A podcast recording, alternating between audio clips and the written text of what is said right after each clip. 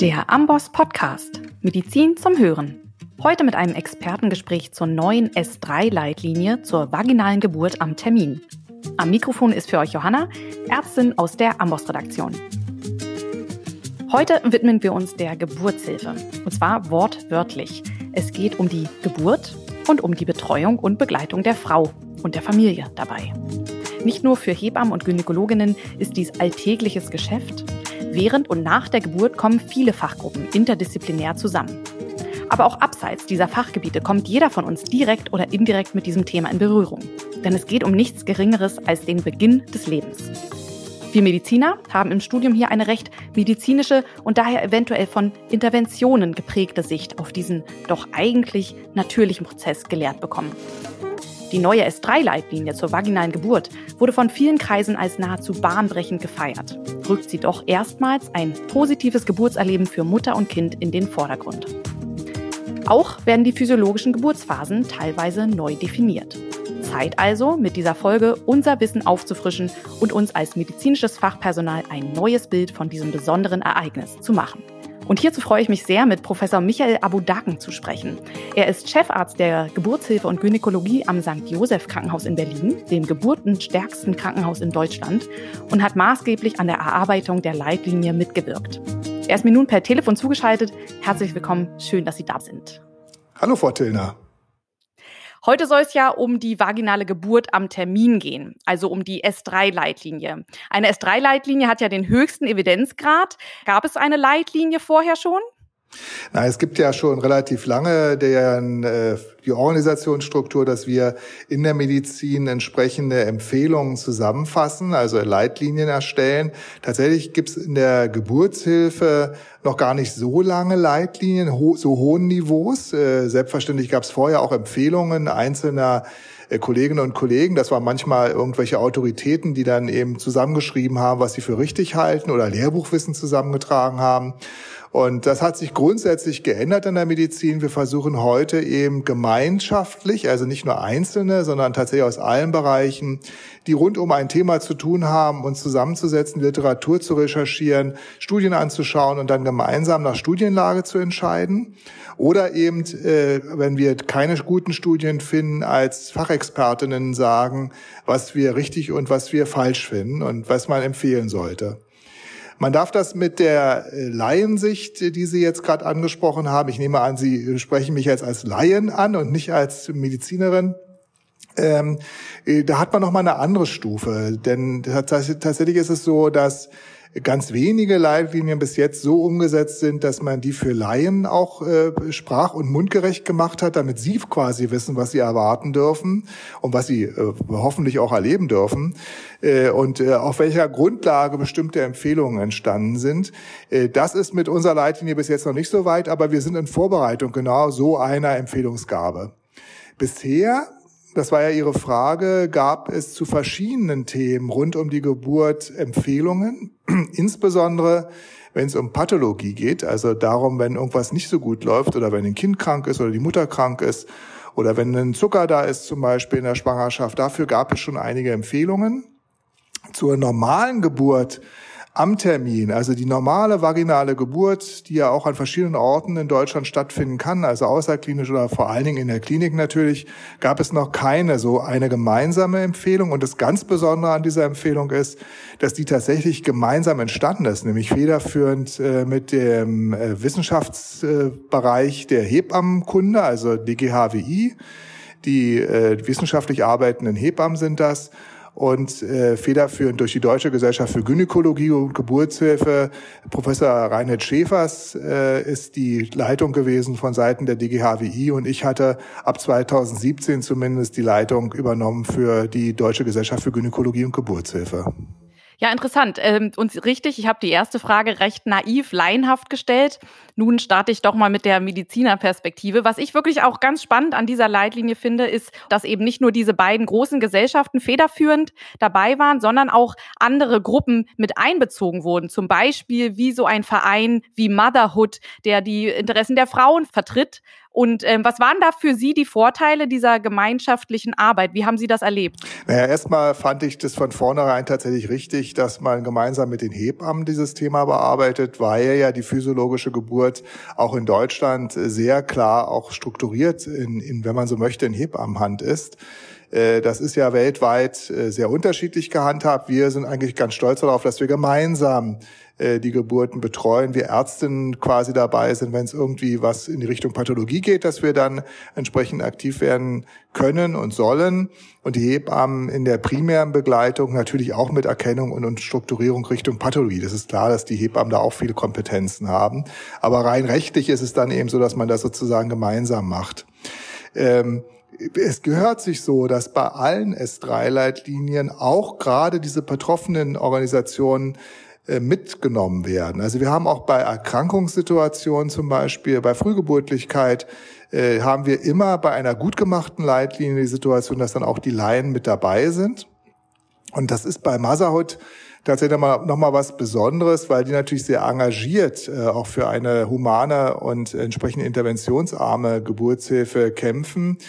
Das war für mich ein sehr besonderes Erlebnis, äh, weil ich tatsächlich äh, die Kollegin von Motherhood als sehr strukturiert und sehr ähm, studienorientiert erlebt habe. Also die, die waren deutlich, äh, in vielen Punkten deutlich ähm, neutraler eigentlich in ihrer Sichtweise als die engagierten Hebammen und Ärzte, weil es bei uns natürlich auch zum Teil um Fragen ging, äh, wer hat das Sagen letztendlich? Und äh, es war, es ist halt nicht immer leicht, aufgrund der Studienlage die Wahrheit zu finden. Evidenz, die wir ja da als Begriff benutzen, ist ja eigentlich Gerichtswahrheit. Das heißt, die ist so klar, dass vor Gericht sie Bestand haben müsste. Und die kann man natürlich nur haben, wenn man entsprechend gute Studien hat. Und tatsächlich ist das nicht so leicht, in der Geburtshilfe gute Studien so durchzuführen, dass man daraus nachher Weisheiten hat, wo man nicht mehr darüber diskutieren muss. Und da fand ich die Motherhood-Vertretungen Vielleicht war das auch ein besonderes Glück, weil das eine unglaublich engagierte äh, Kollegin war. Also nicht Ärztin, aber eben, äh, man muss schon zugeben, auch Akademikerin, die eben tatsächlich sehr strukturiert mit den Studien umgegangen ist und sehr fleißig damit gearbeitet hat. Das war sehr angenehm. Ja, das finde ich sehr interessant. Und Sie haben es gesagt, genau, wer hat das letzte Wort? Da sind dann die Hebammen, die eigentlich die meiste Zeit die Geburt begleiten, dann aber die ärztliche Verantwortung trägt der Geburtshelfer, der ärztliche. Und aber eigentlich ist die Frau ja die, die am, das letzte Wort hat, wenn es um ihren Körper und ihre Geburt geht. Genau. Wenn, ja, wenn wir jetzt einen Podcast machen würden, wer hat die Macht im Kreissaal, dann wäre das genau am Schluss mein Resümee. Ich habe dazu schon mehrfach Vorträge gehalten, dass wir letztendlich natürlich die Frauen- und Kindergesundheit als letztes Wort im Raum haben. Ich glaube, dass die, äh, die, die, die juristische Situation sehr eindeutig ist. Wir haben ja weit über 98 Prozent aller Geburten im Krankenhaus, äh, in den verschiedenen Levelbereichen. Und eine Frau, die ein Krankenhaus betritt, hat für sich quasi zu Recht den Anspruch, dass sie auf Facharztniveau betreut wird. Das heißt, tatsächlich ist es so, dass die Geburt im Krankenhaus eine ist, die eben tatsächlich in der letzten Konsequenz von uns Ärzten verantwortet wird. Äh, das sehen wir ja auch an nicht seltenen Klagen, die dann da sind, alle möglichen Richtungen. Deutschland ist da ja leider so ähnlich wie Amerika sehr klagefreudig während ähm, oder zum Glück, ich will jetzt gar nicht in Abrede stehen, wenn Fehler entstanden, das muss man auch dafür gerade stehen und muss den eben juristisch sich darstellen lassen und äh, dann eben Konsequenzen rausziehen. Das ist ja auch durchaus eine Chance, Dinge zu verbessern. Aber damit ist quasi ein sehr hohes Niveau in Deutschland angeschlagen und das hat jetzt durchaus in der Fragestellung manchmal Probleme gemacht, nämlich gar nicht zwischen den Berufsgruppen, sondern eher die Probleme sind entstanden, weil wir allgemeingültige Empfehlungen erstellen wollten, die unabhängig vom Geburtsort sind. Das war so ein bisschen der Auftrag, weil sie als äh, Frau oder auch als Paar in Deutschland die äh, deutliche und klare äh, juristische äh, Sicherheit haben, dass sie entscheiden dürfen, wo sie ihr Kind bekommen. Sie haben die freie Berufswahl, das ist gesetzlich bei uns verankert. Und äh, davon nehmen tatsächlich, äh, jetzt sage ich mal als Arzt ein bisschen provokativ, das werden die Hebammen gar nicht so gerne hören. Als, als Arzt würde ich sagen, zum Glück finden die meisten Geburten im Krankenhaus statt. Und äh, es gibt bestimmt einige Hebammen, die sagen, leider finden die meisten Geburten im Krankenhaus statt. Aber daraus entstand so ein gewisses Spannungsfeld letztendlich, äh, nur wegen des Ortes, gar nicht so sehr wegen der Berufsgruppen, die dahinter stehen. Also ich als Ärztin und auch als Frau, die geboren hat, ähm, war ich auch sehr glücklich um diese Krankenhausstruktur und habe das sehr geschätzt, dass ich diese fachärztliche Betreuung in Deutschland äh, sicher habe. Ähm, aber ist es auf jeden Fall äh, richtig und wichtig, diese Optionen auch in so einer Leitlinie aufzugreifen. Ja. Ja, ja, wir haben eben, was wir, was äh, jetzt auch viele Ärzte fasziniert und wo wir doch ziemlich viel Diskussion im Nachhinein haben, ist quasi um den Wert bestimmter Methoden, mit denen wir groß geworden sind. Also Sie ganz bestimmt so jung wie Sie sind, ich eben auch. Ich bin seit 86 in der Frauenheilkunde dabei, war ein ganz junger Arzt, als ich angefangen habe. Wir haben damals äh, selbstverständlich ähm, viele Methoden übernommen von unseren Vorgängern, die so 50, 60 Jahre alt sind, zum Beispiel als Thema die Herztonaufzeichnung, äh, um Sicherheit zu geben. Und äh, tatsächlich ist es aber so, dass gerade die Herztonaufzeichnung beim Niedrigrisikokollektiv, also bei denen, wo eigentlich kein Risiko zu erwarten ist, gar nicht nur Vorteile bringt, sodass die Engländer in ihrer Leitlinie zur normalen Geburt gesagt haben, eigentlich brauchst du das am Anfang nicht zu machen, wenn sonst alles in Ordnung ist. Dieses wenn sonst alles in Ordnung ist, ist ein bisschen das Problem dahinter, äh, weil dir das äh, CTG diese Herzton-Venaufzeichnung äh, keine großen Vorteile bringt, um abzuschätzen, wie es dem Kind zur Geburt dann selbst geht, in der Phase, wo es noch nicht so richtig unter der Geburt steht. Und äh, das hat zu vielen Diskussionen jetzt geführt, weil das natürlich äh, Maßnahmen sind, die wir als Ärzte ganz wichtig finden, auch die Juristen wichtig finden. Und jetzt geht es gerade sehr hin und her, ob wir damit eventuell die Situation verschlechtern oder nicht. Die Datenlagen zeigen es nicht, aber es zeigt, und das finde ich, ähm, ich muss sagen, ich habe jetzt ungefähr noch zehn Jahre Berufsleben vor mir. Ähm, ich finde das total faszinierend, dass man, wenn man so lange schon dabei ist, trotzdem auf Fragestellungen trifft und feststellt, dass manche Sachen gar nicht so erforscht wurden, die also als Standard eingeführt sind. Das kennen Sie als Ärztin auch, egal in welchem Bereich Sie arbeiten. Man übernimmt manchmal Sachen, und äh, selbst juristisch letztendlich und äh, stellt dann plötzlich fest, naja, die Aussagekraft war eigentlich gar nicht so dolle und führt dann aber eben zu einem erhöhten Maße der Intervention. Und das ist sozusagen der Nachteil, den wir uns als Kliniker auch äh, wirklich geben müssen, dass wir sagen, nicht jeder äh, Handgriff, den wir machen, führt nur dazu, dass es dem Kind besser geht oder der Mutter, sondern es kann auch dazu führen, dass eventuell Gefährdungen für Mutter und Kind entstehen. Letzte Konsequenz zum Beispiel der Kaiserschnitt, der ja wunderbar ist, wenn man entsprechend helfen kann über einen Kaiserschnitt, wenn das Mutter und Kind rettet in irgendeiner Form oder eben Schaden wegnimmt, geburtshilfliche, gesundheitliche Aspekte.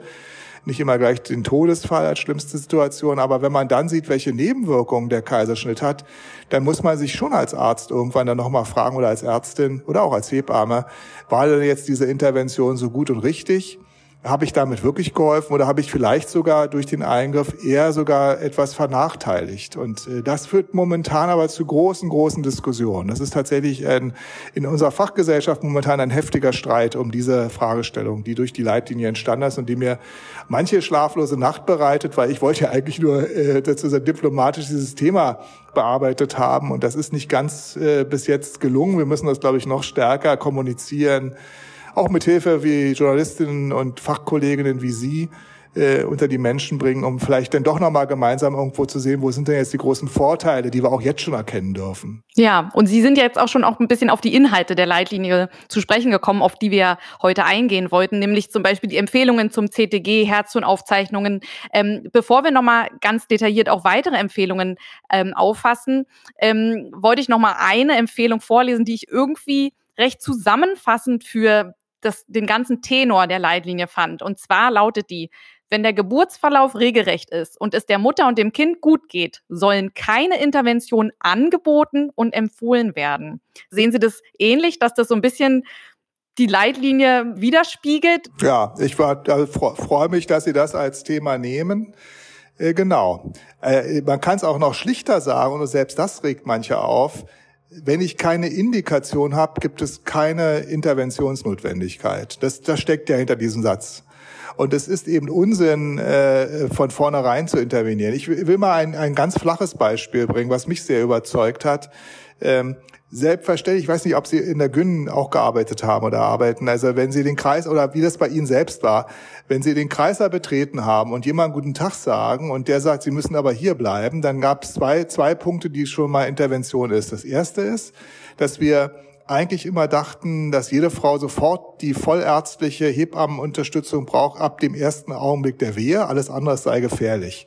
Da ist schon mal der erste Punkt, der sich durch die Leitlinie hoffentlich verändern wird. Wir haben nochmal WHO-gemäß definiert, dass die Wehentätigkeit, die zu einer Eröffnung des Muttermunds von vier bis sechs Zentimetern geführt hat, also dann erst überhaupt eine, zu einer Wehentätigkeit geführt hat, die wir als Geburtsbeginn bezeichnen.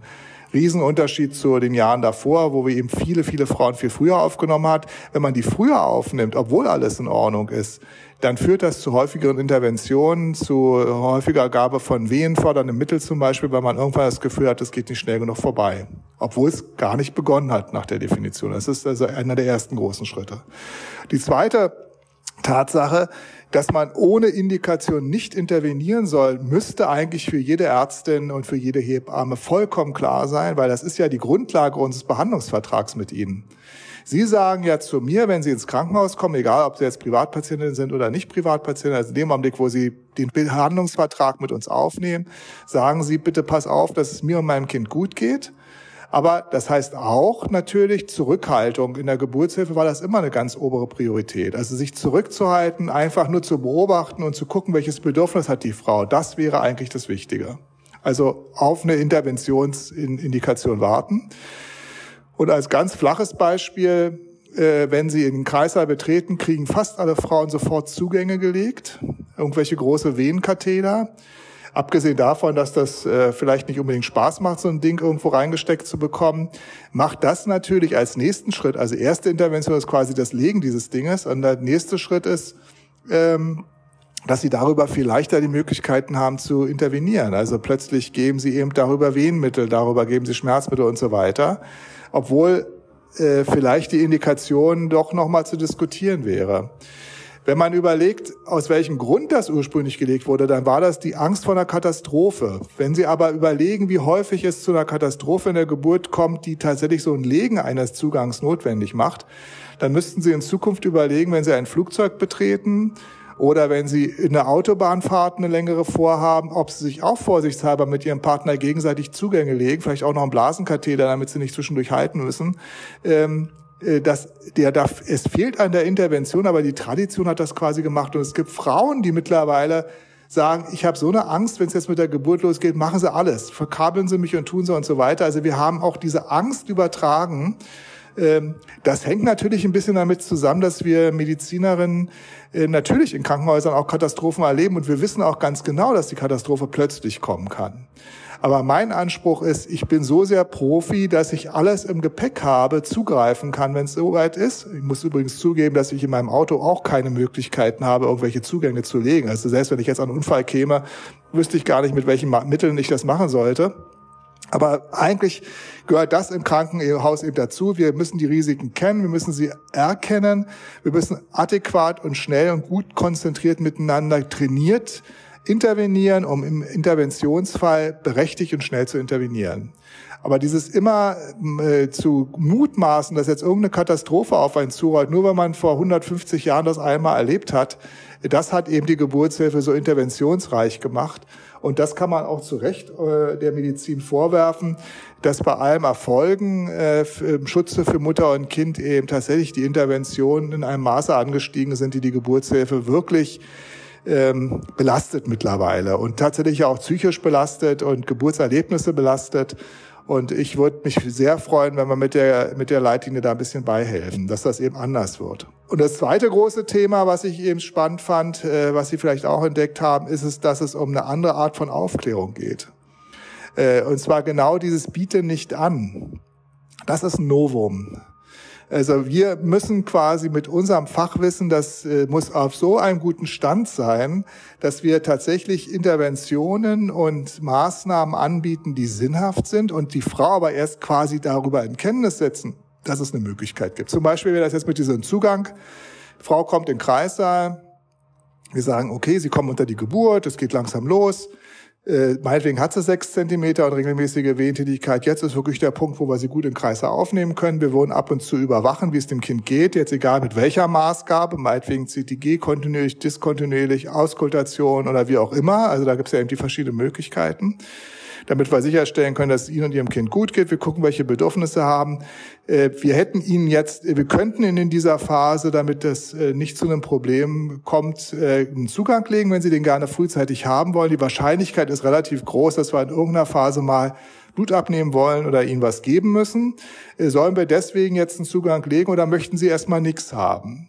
Das ist neu. Bis jetzt haben wir quasi gedacht, oh, wir wissen, es könnte ja in bestimmten Fällen zu entsprechenden Reaktionen kommen und Notwendigkeiten kommen. Jetzt lege ich das mal lieber gleich, damit ich gar nicht erst in Not gerate. Die Frau könnte mich ja verklagen, wenn ich keinen Zugang gelegt habe und nicht schnell genug Flüssigkeiten in sie reinkriege. So ist sozusagen der Dreh. Und äh, das finde ich sehr spannend. Also ich glaube, das wird tatsächlich die Art der Aufklärung wird nochmal anders werden. Und da bin ich jetzt wieder am Anfang Ihrer Frage, Frau Kollegin, sage ich jetzt mal bewusst, äh, dass Sie gefragt haben, äh, kann man denn laienmäßig auch was draus ziehen? Das wäre dann der nächste Schritt, nicht? dass man genau über solche Punkte informiert. Ich weiß, dass Masahut das schon über einzelne äh, Hinweise auf ihren Instagram-Seiten macht, dass er einzelne Dinge, die sie aus der Leitlinie quasi wichtig finden, äh, posten und dazu die Leitlinientexte dann hinterlegen. Ich möchte eigentlich ganz gerne das neutral machen lassen. Meine Idee war, und da sind wir auch in Gesprächen, dass eventuell die Bundeszentrale für gesundheitliche Aufklärung äh, uns da unterstützt, weil die einfach sehr viel Erfahrung haben, wie man sowas äh, laiengerecht äh, darstellt und dass wir eine Version schaffen mit den Punkten, die für die Laien wichtig ist. Also jetzt, es ist jetzt nicht unbedingt, glaube ich, dass man in jedem Detail jede Empfehlung darstellen muss, aber diese Dinge zum Beispiel oder auch meinetwegen die Fragestellung nach äh, der Bewegung unter der Geburt, äh, das, was wir da empfehlen, die Fragestellung, äh, was nach der Geburt passieren sollte, Bonding, Stillen und so weiter, die Fragestellung nach, dem, ähm, nach der Maßgabe von Schmerztherapien und so, also wie das eingeordnet wird. Ich glaube, da brauchen unsere Frauen was und auch natürlich die Information, dass die Geburt eben erst bei vier bis sechs Zentimeter startet, mit einer gewissen Gewissheit, wann das Kind denn kommt. Und dass alles bis dahin, äh, ja, äh, einfach vorgeplänkelt sein muss oder kann und man einer Frau nicht sagen kann, wenn sie mit einem Zentimeter aufgenommen wird, wann die Geburt ungefähr vorbei sein wird. Das ist dann eben nicht zu erwarten innerhalb von acht Stunden, sondern in der Regel dauert es dann eben deutlich länger. Ja, bei diesem letzten Punkt würde ich gerne einsteigen. Da sprechen wir noch gleich über die anderen Punkte, die Sie angesprochen haben. Aber diese Phase, die wurde ja jetzt wirklich neu definiert oder auch anerkannt als Latenzphase. Und ich glaube, nicht nur Mütter haben davon bisher wenig gehört, sondern auch Ärztinnen anderer Fachrichtungen eventuell sogar. Und äh, das ist wirklich wichtig zu wissen, gerade eben, weil Sie gesagt haben, dass man dann in dieser Phase auch nicht verrückt wird, wenn es eben keinen Fortschritt gibt und das schon als Geburtsstillstand definiert. Genau. Ja, ja. Das ist ein, das mit den Geburtsphasen und der Latenzphase, das ist eine vollkommen irre Geschichte, finde ich. Also die, also ich befürchte, dass wir auch bei dem Thema nicht nur Nicht-Fachfrauen und Männer äh, informieren, sondern leider auch Kreissäle und äh, durchaus Kolleginnen und Kollegen, die dort arbeiten seit vielen Jahren. Als ich anfing in den 80er Jahren, war es dann eben so, dass wir tatsächlich erwartet haben, wenn eine Frau aufgenommen wurde mit regelmäßigen Wehen, das war sozusagen der Startschuss, dann war es völlig egal, wie weit der Muttermund offen war. Wir haben erwartet, dass der Muttermund um ein Zentimeter pro Stunde aufgeht. Das Ganze ist hinterlegt worden durch eine einzige Studie aus den 50er Jahren. Da hat ein äh, Kollege seine Frau beobachtet und ein paar andere und hat äh, dann hatte damals, weil das so üblich war, erst bei fünf bis sechs Zentimetern angefangen, überhaupt sozusagen die Befunde aufzuschreiben. Da gab sich aber eine relativ gerade Linie ab fünf, sechs Zentimetern, weil da ist ungefähr die Dynamik ein bis zwei Stunden pro Zentimeter, deshalb auch Geburtsbeginn ab der Phase und hat den Strich nach unten durchgezogen. Die alten äh, Studien, wenn Sie sich angucken, da sehen Sie plötzlich von einem Zentimeter ausgehend diese gerade Linie nach oben. Das war aber überhaupt nicht erfasst in den Studien, sondern die haben einfach das äh, extrapoliert, haben das hochgerechnet, also sieht auch eine hübsche Linie, ziehen wir runter, fertig. Der gleiche Kollege hat 20 Jahre später gemerkt, dass er was er damit angestellt hat, hat dann eine größere Untersuchung gemacht und festgestellt, dass es eben bis fünf oder sechs Zentimeter überhaupt keine Info gibt, die man dort verwerten kann. Also dass eben der Geburtsgewinn nicht da ist, dass das die Latenzphase ist, dass da jede Frau sehr individuell auf und zu macht. Also ich meine, es wäre auch ein, ein Wahnsinn, wenn wir alleine die Individualität der Frau uns anschauen, was die Menstruation anguckt. Wenn wir erwarten würden, dass nur weil sie Frau sind und vielleicht in einem bestimmten Alter, in einem bestimmten Zeitraum so und so viel Blut verlieren. Also vollkommen irre. Ja, ich glaube, bei Männern würde, fällt mir gar kein Beispiel ein, was man da nehmen sollte, was sozusagen der, der Standard sein sollte. Ich möchte jetzt lieber nicht auf irgendwelche äh, anrüchigen Themen kommen. Also es ist wirklich Irrsinn. 20 Jahre später korrigiert, weitere 20 Jahre Riesenstudie äh, aus äh, Singapur, glaube ich. Äh, die haben weit über 50.000 Frauen äh, sich angeschaut, wie die Verläufe sind, haben festgestellt, es gibt überhaupt keine Aussage bis sechs Zentimeter. Bis dahin ist alles wild. Darüber kann man so ein bisschen Aussage stellen. Und trotzdem hält sich bis heute in den Kreissälen und leider auch bei den Frauen eben mit diesem Gefühl, sie müssten sich ganz schnell in der Klinik vorstellen, wenn es losgeht, dass die Geburt, der Geburtsbeginn sofort in die Klinik gehört. Und wir, ich habe, also ich muss mal sagen, auch also Asche auf mein Haupt als wir den Kreiser hier vor Jahren, weil wir so wahnsinnig viel Geburten haben, erweitert haben, habe ich damals mich noch gegen eine Vorwehe ge gewehrt, weil ich äh, nur Vorwehen kenne als verkappte Kreissäle. Da äh, kommen dann angeblich Frauen rein, die in der Vorwehe sind, also bevor sie eigentlich in den Kreissaal kommen. Ähm, und tatsächlich fanden da einfach zusätzliche Geburten statt. Da habe ich gesagt, das will ich nicht. Aber wir brauchen tatsächlich heute Konzepte, dass wir Frauen aufnehmen können, dass wir die unterstützen können, die die Aufnahme wollen. Die, die, die am besten ist natürlich, die kommen, lassen sich vergewissern, dass alles in Ordnung ist und gehen erstmal wieder spazieren nach Hause oder wie auch immer. Kommen halt wieder, weil meistens mit Klinikaufnahme bei der normalen Geburt Wehentätigkeit erstmal wieder aufhört. Oxytocin, dieses Wehenhormon, ist ja sehr scheu. Und das ist klar, äh, auch wenn wir uns unheimlich bemühen, ganz nett und freundlich und liebevoll und einfühlsam zu sein, ähm, letztendlich stehe ich äh, mit einem weißen Kittel vor der Frau oder eben meine Hebammen ähm, und äh, das macht erstmal Angst und dann hört erstmal Oxytocin auf, also bricht die Geburt erstmal ab wieder und dann kann man nur hoffen, dass so viel Vertrauen und Zuversicht kommt, dass es eben durchgeht. Aber manche brauchen halt eine Schmerztherapie oder Unterstützung und die, da müssen wir neue Konzepte entwickeln, wie wir damit umgehen können. Also auch ein Thema. Und jetzt kommt der nächste Clou nicht nur in der Eröffnungsphase, also wenn der Muttermund von 0 äh, auf 10 Zentimeter aufgeht, 10 Zentimeter heißt, dass der Muttermund dann ganz vollständig offen wäre, sondern auch die nächste Phase, nämlich die früher nannte man das Austreibungsphase, äh, jetzt sagen wir lieber Austrittsphase, weil wer, wer, wer wird da wie ausgetrieben oder Pressphase oder wie auch immer. Auch dort gibt es eine Latenzphase, die kannten wir überhaupt nicht. Also wenn eine Frau Muttermund vollständig war, dann musste die innerhalb einer Stunde ihr Kind haben, so ungefähr. Und äh, dann wussten wir schon, na gut, es gibt Verzögerungen, wenn die PDA hatte, oder wir wussten, dass wenn das Kind größer ist oder wenn es äh, andersrum mit dem Kopf liegt, dass das schwierig wird. Aber dass das regulär ist, dass sich die Gebärmutter erstmal erholt und sozusagen Kraft schöpft und dann erst äh, das Kind so tiefer tritt, also nach unten weiter gedrückt ist, bis dann die Frau automatisch presst oder pressen will, das wäre die aktive Austrittsphase.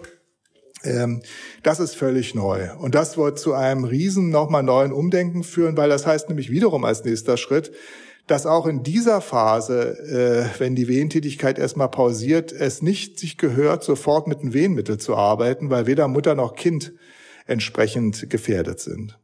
Und das zeigen große Analysen mit Push-Zeiten aus dem amerikanischen Zeitraum, also da die aktive Zeit wird dort als Push, also als Pressperiode dargestellt. Da wären zwei bis vier Stunden zum Teil angegeben und dann wäre immer noch keine Gefahr für Mutter und Kind gegeben.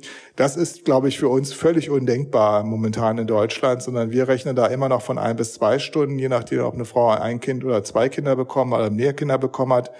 Ähm, äh, da wird es sicherlich großes Umdenken geben. Und da müssen wir auch auf die Effekte dann nochmal dauerhafter gucken, weil natürlich die Fragestellung bei sehr, sehr langen Pressperioden ist, was ist dann mit dem Beckenboden, was ist dann mit Inkontinenz. Das sind ja so die, die, die eigentlichen Punkte, äh, die man eventuell als Nachteil der vaginalen Geburt sehen könnte. Das, da müssen wir nochmal ein bisschen dazulernen. Aber zumindest ist jetzt erstmal der nächste Schritt, dass wir Latenzperioden äh, sowohl bei der Eröffnung als in der Austrittsperiode sehen, was sehr Neues und das wird viel, viel Umdenken fordern. Das wird übrigens mit einer großen Begeisterung äh, gesehen. Da gibt's also fast überall dass Leute sagen, ja und endlich und äh, gerade dieses frühe Aufnehmen, das ist für Krankenhäuser ein Problem und wir muss neue Konzepte. Also an dem Punkt erfahre ich weniger, weniger Widerstand in der Fachkollegenschaft. Ja, das sehe ich auch so. Also auch bei den Hebammen habe ich das so mitbekommen. Ich hatte das Glück, ich hatte eine Hebamme auch in der Vorbereitung, die über aktuelles Wissen verfügte und mich schon über diese Latenzphase aufklärte und die dann bei mir auch tatsächlich extrem lang war. Und die hätte mich wahrscheinlich ohne dieses Wissen sehr verunsichert. Und ja, genau da ist es natürlich auch wichtig, dass natürlich auch das Personal darüber Bescheid weiß und auch diese, genau, diese Austrittsphase, dass man da auch ein bisschen mehr Zeit bekommt. Insgesamt habe ich auch das Gefühl, durch diese neue Definierung gibt die Leitlinie der Geburt jetzt halt auch eben mehr Zeit. Genau. Ja, und vielleicht auch ein anderes Management, dass man zum Beispiel in dieser letzten Phase jetzt nochmal sagt, äh, äh, okay, wer das, wenn das, das jetzt die anstrengende Phase ist, denn die schmerzhafte Phase ist eigentlich die Eröffnungsphase des Muttermunds, insbesondere beim ersten Kind. Und wenn dann mitgepresst werden kann, das Kind geboren wird, ist das meistens für Frauen doch eine große Erleichterung. Aber wie gesagt, sie brauchen manchmal Kraft dafür. Wenn Frauen dann merken, dass sie tatsächlich erschöpft sind oder doch mit den Schmerzen nicht mehr zurechtzukommen, auch in so einer späten Phase, dann eventuell eine effiziente Schmerztherapie durchzuführen oder andere Alternativen anzuwenden und die Frauen auch vielleicht einen Moment mal ruhen zu lassen. Also wir haben uns früher lustig gemacht, wenn Frauen ähm, in der äh, vollständigen Muttermundseröffnung ein PDA bekommen haben und dann erstmal eine Stunde geschlafen haben. Da haben wir alle gedacht, das ist ja vollkommen irre, das geht jetzt überhaupt nicht, jetzt müssen wir uns beeilen und jetzt müssen wir Wehentropf ranhängen und so weiter. Das wird heute, glaube ich, ein bisschen anders. Ja, ja. ich denke auch. Und wir können ja nochmal auf die Schmerzmanagement-Empfehlungen kommen, weil Sie hatten ja auch gesagt, oder wir wollen ja in der Leitlinie davon wegrücken, jetzt immer zu empfehlen und anzuraten. Und ich finde auch, was durchkommt, ist, dass man sogar auch Impulse von den Müttern annimmt. Das steht ja explizit drin. Wenn die Mutter äh, oder die Familie ankommt mit äh, der Möglichkeit oder der Frage, ob der Partner massieren kann, Yoga steht sogar explizit drin, dann steht da auch, soll das akzeptiert werden und unterstützt werden. Das fand ich sehr interessant. Und in der Leitlinie gibt es jetzt auch keinen Stufenplan, mit dem Schmerzmanagement so und so umzugehen. Also fange an bei Buscopan-Zäpfchen, äh, gehe über ähm, Opioide und dann erst die PDA oder was. Ähm, man kann das natürlich so ein bisschen rauslesen vom Empfehlungsgrad, aber ich fand es schon auch ähm, sehr interessant, dass das einfach alles als Optionen Potpourri dargestellt wird und dann eigentlich ja den Hebammen plus der Frau überlassen wird.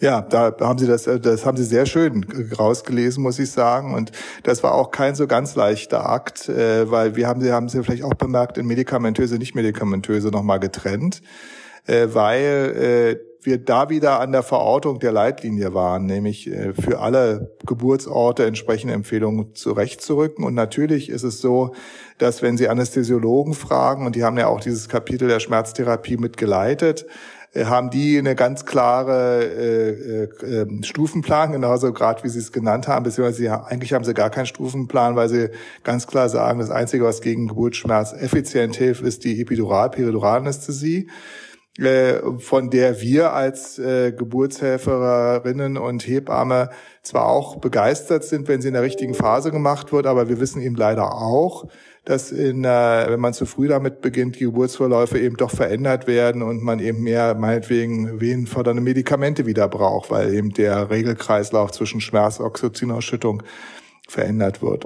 Von daher war es uns ganz wichtig, dass man diese verschiedenen Aspekte dargestellt habe. Ich kann mich sehr lebhaft an sehr interessante Diskussionen über das Quaddeln zum Beispiel äh, ähm, erinnern, weil es tatsächlich in der NICE Guideline, diese englische äh, Leitlinie, wird das Quaddeln nicht empfohlen. Es gibt aber neuere Daten, die durchaus zeigen, dass in bestimmten äh, Situationen das Injizieren von Wasser, also sterilem Wasser als Quaddel in entsprechenden Punkten äh, zu einer Schmerzerleichterung beitragen kann. Genauso wie TENS zum Beispiel oder andere Dinge, die gemacht werden können. Dazu ist aber meistens die Datenlade gar nicht so richtig gut. Ne? Also Genau wie Sie es gesagt haben, Frau Tillner, freue mich sehr, dass das verstanden ist. Äh, das äh, habe ich bei Ihnen nicht bezweifelt, bitte jetzt nicht falsch verstehen, aber äh, dass, äh, dass man das eben so rausliest. Es geht darum, was die Frau will. Und jetzt kommt die Bemerkung, die ich übrigens über, gegenüber Männern immer gerne mache, gerade wenn es um die Schmerztherapie geht, weil wir uns ja da so hilflos fühlen. Wir kommen ja mit den Kreislauf, weil wir unsere Frauen unterstützen wollen. Manche Männer denken dann aber auch, das bedeutet, sie müssen irgendwas verteidigen. Und für uns Männer ist natürlich ganz schwer zu ertragen, dass die Frau über diese Opiatwelt in eine andere Welt geht, uns manchmal dann auch gar nicht mehr so unbedingt äh, ganz lieb haben möchte. Also nach dem Motto, was sehen wir mal den Rücken vorher, wird das stundenlang geübt und kaum geht's los, äh, fass mich nicht an, lass mich in Ruhe. Ähm, da, da muss man den Männern beibringen und dazu empfehlen wir auch entsprechend Männerkurse, dass äh, sie äh, nicht traurig sind, wenn das so ist, sondern dass die Frau in einer anderen Welt ist und dass alles, was die Frau will, richtig ist Ich sage da mal spaßig, das können Sie auch gleich beibehalten. Wir wissen, dass die, das erste Lebensjahr mit einem Kind ein sehr partnerschaftlich belastendes ist. Also viele Partnerschaften, die sich sehr auch ein Kind gewünscht haben, werden durchaus in diesem ersten Lebensjahr sehr auf die Probe gestellt. Ähm, da kann es auch helfen, dass man sich als Mann immer wieder sagt, meine Frau macht das schon alles ganz richtig. Ne? Weil die, wenn die Frau durch den Kreisertür kommt und schreiend am Boden liegt und sagt, ich will aber keine PDA, sondern ich mache das so, ich bin Erdmutter und stampft vor sich hin und alles geht, äh, dann ist das richtig. Und wenn sie zwei Sekunden später, nachdem wir Männer uns den Angstschweiß aus der Stirn gewischt haben und denken, Himmels Willen, äh, da geht ja, also das würde ich überhaupt nicht aushalten, wenn sie zwei Minuten später sagen, jetzt will ich aber sofort Gesamtdosis, erst die Opiate und gleich hinterher Lachgas und dann bitte noch die PDA, dann ist das auch richtig. Die Frau muss entscheiden, was sie in dem Augenblick braucht. Und wir als Profis und auch die Hebammen sind nicht die Meister im Aushalten der Schmerzen anderer, sondern äh, wir müssen professionell raushören, wann wird ein Geburtsschmerz, ein Stöhnen, ein, ein äh, ein äh, Arbeiten äh, so, dass das nicht mehr dem entspricht, was wir als Arbeit empfinden. Man, man kann mit einer gewissen Erfahrung raushören, ob eine Frau zum Beispiel Schmerzen hat, weil das Kind immer wieder gegen die Knochen ungünstig drückt und dadurch den Schmerz erzeugt. Das klingt anders, wenn man es ein paar Jahre mitgemacht hat. Das macht auch uns viel nervöser. Dann gehen wir auch rein und sagen, oh, jetzt, da stimmt eventuell was nicht. Mal klären, was eigentlich der Hintergrund ist oder ob eine Frau eben laut schnauft und arbeitet, weil der Muttermund aufgeht und eigentlich die Geburt einfach nur richtig schön vorangeht. Also genau wie Sie sagen, die Frau steht im Mittelpunkt, die entscheidet und wir können ihr nur die Hilfsmittel an die Hand geben. Und auch da soll eben so ein bisschen der Aufbau der Leitlinie mit der Schmerztherapie beihelfen. In beide Richtungen. Also sowohl Vorurteile abbauen Richtung mancher sehr alternativer Hebammen, die sagen, PDA ist Teufelszeug oder Medikamente ist Teufelszeug, weil die Frau, die das eben braucht, die braucht das eben und äh, auf der anderen Seite äh, auch die Ärzte, dass die akzeptieren, dass es eben Frauen gibt, die da ganz anders durchgehen wollen. Ja, also genau, Fazit, die Frau hat recht und da ist ja auch so ein bisschen ähm, im Hintergrund die Aufklärung darüber, wie halt auch eine natürliche Geburt funktioniert, dass eben das Wohlergehen der Frau auch eben für einen guten Geburtsprozess äh, förderlich ist durch die Ausschüttung von Oxytocin und Endorphin und eben Stress ganz kontraproduktiv ist, wenn die Frau das Gefühl hat, es läuft jetzt nicht gerade so, wie sie das sich vorstellen würde. Ja, ja, ja. Genau, und da ist ja die Aufklärung sehr wichtig. Was dafür natürlich auch wichtig wäre, ist auch in der Leitlinie die 1 zu 1 Betreuung, was natürlich absolut, ähm, naja, wir sind sehr weit entfernt davon, sage ich mal, in vielen Kliniken ja. zumindest, ja.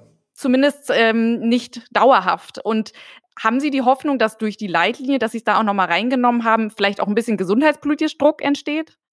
Ja, ja, das haben wir sehr deutlich. Äh, und zwar, also wir haben ja an, an diversen Stellen formuliert, dass bestimmte Maßnahmen nur durchführbar sind in der 1 zu 1 Betreuung. Aber wir haben noch einen anderen Dreh gemacht, äh, den man mit genaueren Hinschauen vielleicht versteht. Jetzt muss ich mal überlegen, was ich jetzt in diesem Podcast erzähle, wo das überall gehört wird. Also letztendlich hat uns ja das Ministerium bei dieser Leitlinien äh, auch mit unterstützt. Das war Novum. Also wir haben bei der Sexo-Leitlinie tatsächlich Geld für die Literaturrecherche bekommen. Das ist ja immer sehr teuer, diese ganze Literatur zu recherchieren. Und wir haben ähm, für unsere Leitlinie aus dem anderen Teil des Ministeriums, äh, Gesundheitsministeriums, ebenfalls Unterstützung erfahren, aber eben in, in Anführungsstrichen indirekt, indem wir äh, quasi das Institut für Qualität in der Medizin, IQWIC, also für Qualität und Gesundheitswesen, äh, dass wir äh, das nutzen durften und die für uns insgesamt, glaube ich, sechs oder sieben ähm, entsprechende Literaturrecherchen, also sogenannte PICO-Fragen beantwortet haben. Das sind Fragen, wo man sich als Fachleute bestimmte Regeln stellt und sagt, also das und das sind die Dinge, die betrachtet werden sollen. Und wir gucken jetzt zum Beispiel mal auf die Intervention eins zu eins Betreuung. Welche Effekte hat das auf Geburtsverlauf, auf Mutter- und Kindgesundheit? Diese äh, Berichte sind äh, neutral entstanden. Übrigens auch gleich nochmal als Hinweis, dass die Leitlinie sich nicht nur auf äh, NICE bezieht. Dass einige Kritiker sagen, das sei ein Nachteil, dass wir NICE als, äh, als Grundlage genommen haben. Also NICE ist die, die englische Leitlinie zur normalen Geburt. Ähm, sondern äh, das war die Basis, um es uns ein bisschen leichter zu machen, sozusagen die Kapitel durchzuarbeiten. Wir haben auch einen Teil davon übernehmen können. NICE ist 2012 und 2017 revidiert worden, 2019 ist auch nochmal drauf geschaut worden. Und wir haben dann quasi die Aktualität nochmal äh, hinterhergezogen, indem wir bei den Leitlinien geguckt haben, was gibt es an neuer Literatur und zum Teil eben über das IQWIC. So, jetzt komme ich auf Ihre Frage. IQWIC ist insofern sehr interessant, weil IQWIC insbesondere, äh, insgesamt äh, die Bewertung macht für den GBA, also den gemeinsamen äh, Ausschuss der, der, äh, dem Bundesausschuss, äh, der letztendlich über die Kosten im Gesundheitswesen entscheidet. Und die beraten dort zum Beispiel mit ihren Studienuntersuchungen, was Medikament kosten darf, äh, was man an Strukturen braucht. Und unsere Idee war, und das hat sich, glaube ich, ganz gut befürwortet, dass wenn das IQWIC feststellt, dass die 1 zu 1 Betreuung entsprechende gesundheitliche Aspekte hat, und man könnte das auch in Geld umsetzen, indem man sagt, das und das sind die Punkte, die da wichtig sind. Und ähm, Sie, wenn Sie eine Sektion durchführen, haben Sie so und so viel das Gesundheitssystem belastet, wenn Sie, also man kann das umrechnen, das Medikament 1 zu 1 Betreuung. Und ähm, es gibt seit den 70er Jahren ganz eindeutige Hinweise, dass weniger Schmerztherapie, weniger Intervention, weniger Kaiserschnitte durchgeführt werden. Allein durch die Maßnahme, dass jemand eben ab der späten EP zumindest mit dabei ist. Das ist sozusagen der Punkt, an dem noch ein bisschen gestritten wird. Was heißt denn das an Intensität? Und wir haben eben gesagt, also es wäre gut, ab der späten EP also ab dem eigentlichen Geburtsbeginn eine kontinuierliche Bekäuung herzustellen, also dass die Frau nicht ständig neue Hebammen hat und dann ab der Pressperiode selbstverständlich, dass die Hebamme und oder eben und oder ärztliches Personal mit anwesend sein kann. Äh, das haben wir nachgewiesen und wir haben die Hoffnung, dass man jetzt darüber sozusagen am DRG-System nochmal ein bisschen schaben kann und sagen kann, passt mal auf, die Effekte sind doch klar. Äh, jetzt sorgt aber bitte dafür, dass wir es auch finanzieren können, denn momentan ist der Anteil, der sich äh, errechnet aus dem DRG-System, so, dass wir äh, nicht hinkommen würden. Wir können mit der normalen Geburt keine 1 zu 1 Betreuung herstellen. Und da finde ich es übrigens immer wieder ein bisschen ärgerlich, dass wir uns dann sozusagen die Vorbehalte kommen aus der Außerklinik oder auch von, von Beleghebammenstrukturen, die sagen, ähm, ja, das, das kann man doch machen und wir machen das ja auch in der Außerklinik. Ja, aber da zahlt die Frau halt meistens einen ganz schönen Teil dazu. In Berlin ist es zum Beispiel so, dass mittlerweile um die 500 Euro sogenannte Rufbereitschaft dazu gezahlt wird, damit die Hebamme dann eben Zeit hat für mich alleine. Ähm, damit würden wir auch hinkommen. Wenn wir bei jeder Geburt nochmal 500 Euro zusätzlich bekämen, dann wäre das super um eben die Hebammen zu strukturieren. Die nächste Frage wird, wenn wir es dann in Deutschland endlich durchkriegen, äh, wie viele Hebammen brauchen wir eigentlich, um bei allen Frauen diese 1 zu 1 Betreuung möglich zu machen? Und da komme ich langsam in Zweifel, ob wir das dann umsetzen werden können. Wir haben es in unserer Klinik, wir machen sehr, sehr viel Geburten so umgesetzt, dass wir, wenn wir merken, dass die, die, äh, die Belastung im Kreislauf zu groß werden, in solchen Fällen gegebenenfalls auch den Kreislauf mal dicht machen. Und wir haben eben eine zusätzliche Unterstützung äh, durch eine ganze Anzahl von Beleghebammen, die mit unterstützen. Ansonsten sind wir alle auf, am Suchen nach Hebammen, um wenigstens einigermaßen eine 1 zu 2 Betreuung zumindest in der EP, also in der Eröffnungsphase und dann natürlich, das ist gar keine Frage, eine 1 zu 1 Betreuung in der Austragungsphase herzustellen. Ja, auf jeden Fall äh, macht es doch Hoffnung, was Sie gesagt haben, dass Sie das auch vorrechnen konnten und eben zeigen konnten, dass das auch äh, monetär Sinn macht, eine natürliche Geburt anzustreben. Unbedingt. Ich denke auch. An dieser Stelle würde ich das offen lassen und wir sind Gerne. gespannt, wie sich das weiterentwickelt und äh, bedanke mich sehr herzlich für das sehr interessante Gespräch. Frau Töner, ich fand es auch toll, hat mich sehr gefreut. Äh, wir können herzlich gerne Einzelthemen dann weiter bearbeiten. Ich glaube, dass wir wirklich ganz viele Aspekte in dieser Leitlinie haben. Und ich freue mich, wenn Sie äh, vielleicht mit Ihren Podcast äh, tatsächlich auch die Fachkräfte erreichen, die vielleicht auch gerne reinhören und sagen, oh ja, gucken, hören wir uns das nochmal an, von denen, die auch die Leitlinie mit zu verantworten haben. Ähm, und eben auch vielleicht unsere äh, werdenden Mütter und Väter motiviert haben, sich dazu Gedanken zu machen.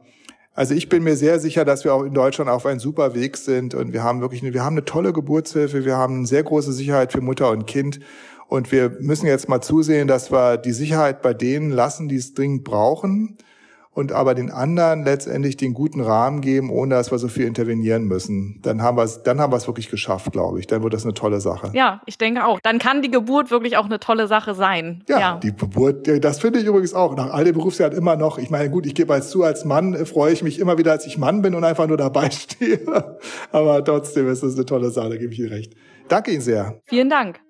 Und bei euch zu Hause bedanke ich mich wie immer fürs Zuhören. Auch im Amboss-Blog haben wir uns diesem Thema gewidmet. Dort findet ihr ein Interview mit dem Verein Motherhood. Und ihr könnt natürlich auch bei Amboss weiterlesen. Wir haben unsere gesamten Geburtshilfe-Kapitel aktualisiert nach dieser Leitlinie. Unter go.amboss.com slash Geburt kommt ihr zum Kapitel des Geburtsablaufs. Wir haben auch noch ein separates Geburtsablaufskapitel, welches die Komplikationen abhandelt und auch das CTG-Kapitel haben wir natürlich aktualisiert. Alle Links findet ihr wie immer auch in den Show Notes. Nun verabschiede ich mich. Tschüss, bis zum nächsten Mal. Zum neuen Amboss-Blog kommst du unter blog.amboss.com/de. Alle Infos zum Amboss Podcast und der Amboss Wissensplattform findest du unter go.amboss.com/podcast.